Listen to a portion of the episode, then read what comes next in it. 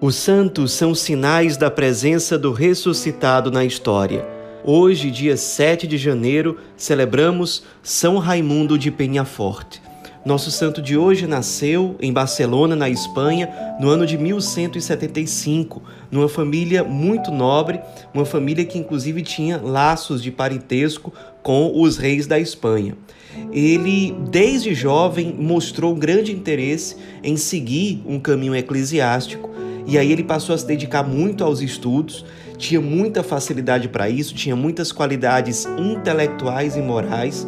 Com apenas 20 anos de idade, ele já era professor na Universidade de Barcelona e um dos professores mais procurados pelos alunos naquela época. Era muito querido, muito admirado.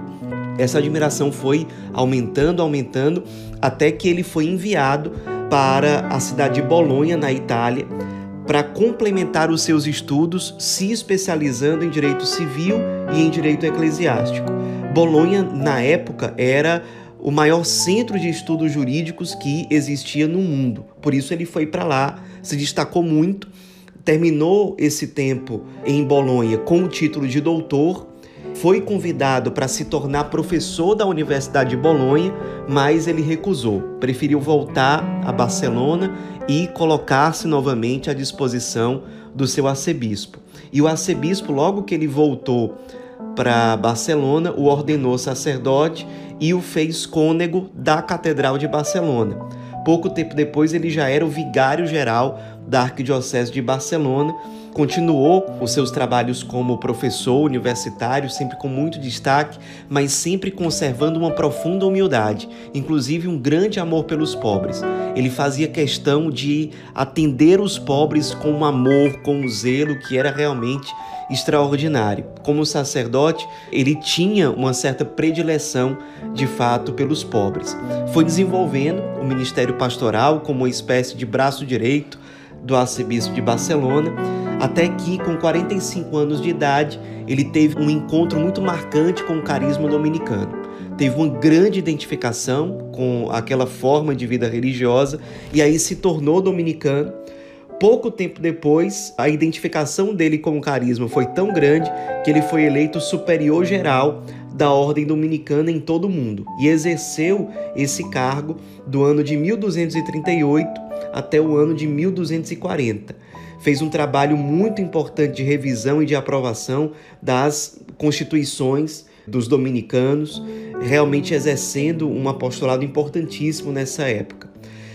Depois, já como superior geral, ele foi chamado pelo Papa Gregório IX para se mudar para Roma e ajudar o Papa em uma série de trabalhos que eram necessários naquela época de renovação dos códigos legislativos da igreja. Ele era, dessa época, São Raimundo de Penafort, talvez a maior referência de direito eclesiástico dentro da igreja. Então, o Papa quis tê-lo por perto para ajudá-lo nesse tipo de serviço lá em Roma. Nessa época, a admiração do Papa por ele, a estima era tão grande que, enquanto ele morou em Roma, ele foi o confessor do Papa. Exerceu essa função durante mais ou menos oito anos. Nesse tempo, ele pediu a exoneração da função de superior geral.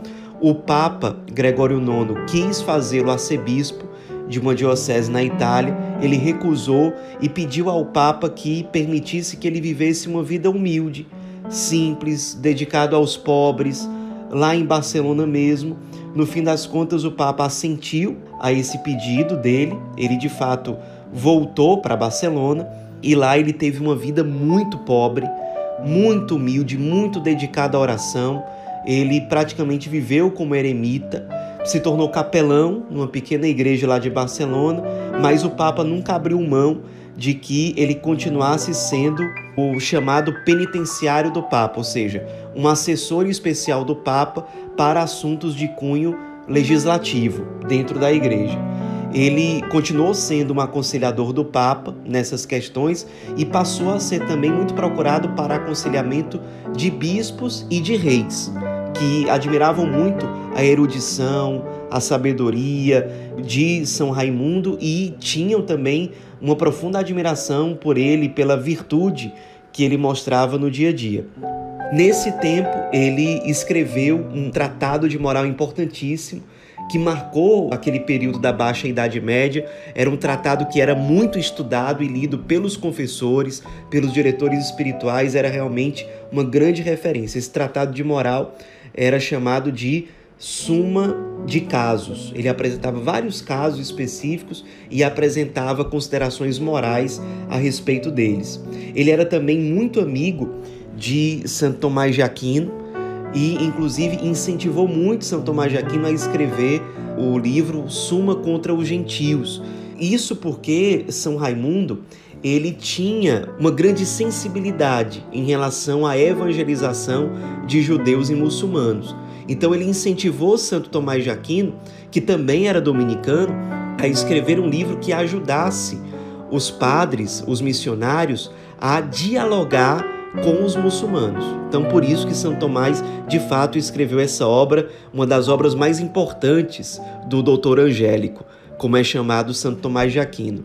São Raimundo ainda se desdobrou para colocar em prática esse desejo de evangelizar judeus e muçulmanos, fundando com 70 anos de idade já uma escola para ensinar aos missionários línguas orientais, especialmente o aramaico, o hebraico, o árabe, e estima-se que por conta desses trabalhos que São Raimundo fez preparando missionários para evangelizar judeus e muçulmanos, estima-se que cerca de 10 mil árabes foram convertidos ao cristianismo, muito em virtude dos trabalhos dessa escola fundada por São Raimundo. Ele se dedicou realmente muito a esse tipo de trabalho Além disso, São Raimundo acabou ajudando bastante na escrita dos estatutos da Ordem dos Mercedários, que era uma ordem religiosa que trabalhou muito nessa época pela libertação dos escravos cristãos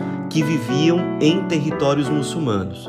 Além disso, ele fundou dois seminários, especialmente para formar missionários a serem enviados para terras onde habitavam, na sua maioria, judeus e muçulmanos. Era muito procurado pelas pessoas para direção espiritual, para confissão, e ele fazia questão de nunca negar o atendimento para os pobres. Sempre que os pobres o procuravam, ele deixava tudo, parava de fazer tudo para acolher aqueles pobres, para amar Jesus verdadeiramente presente naqueles irmãos mais sofredores. Aliás, no tempo em que ele viveu em Roma, e que trabalhou perto do Papa, ele alertou o Papa Gregório IX para essa situação. Ele notou que os pobres tinham muita dificuldade de serem acolhidos pelos serviços dos tribunais eclesiásticos. Então, ele alertou o Papa sobre isso. O Papa pediu que ele o ajudasse nesse processo e, a partir disso, foram escritas as chamadas decretales de Gregório IX, que foram importantíssimas exatamente para facilitar o acesso dos fiéis em geral, inclusive dos fiéis mais pobres, a esse serviço que é importante no seio da igreja. Então, depois que São Raimundo voltou para Barcelona, ele morou 35 anos ainda lá, exercendo um apostolado muito fecundo, numa vida muito austera, muito dedicada à piedade, aos escritos, ao serviço às pessoas em geral, principalmente aos pobres, até que ele faleceu em Barcelona já com 100 anos de idade, no dia 6 de janeiro de 1275 como a data da morte dele coincide com a data da solenidade da Epifania do Senhor, então a memória litúrgica de São Raimundo de Penhafó passou para o dia seguinte, ou seja, o dia 7 de janeiro, como nós celebramos hoje. Nos inspiremos na vida desse grande santo, que mostrou grande docilidade à igreja, às necessidades do seu tempo, que foi fiel às inspirações que ele teve no coração Muitas vezes nós sentimos inspirações para algo, para um determinado apostolado, mas nós pecamos por nos omitirmos, por não colocarmos em prática as inspirações que o Espírito coloca no nosso coração, na nossa alma. Nos inspiremos em São Raimundo para sermos resposta não somente a partir de boas intenções, mas a partir de iniciativas concretas, em comunhão com a Igreja e a serviço dos nossos irmãos. São Raimundo de Penhafort, rogai por nós.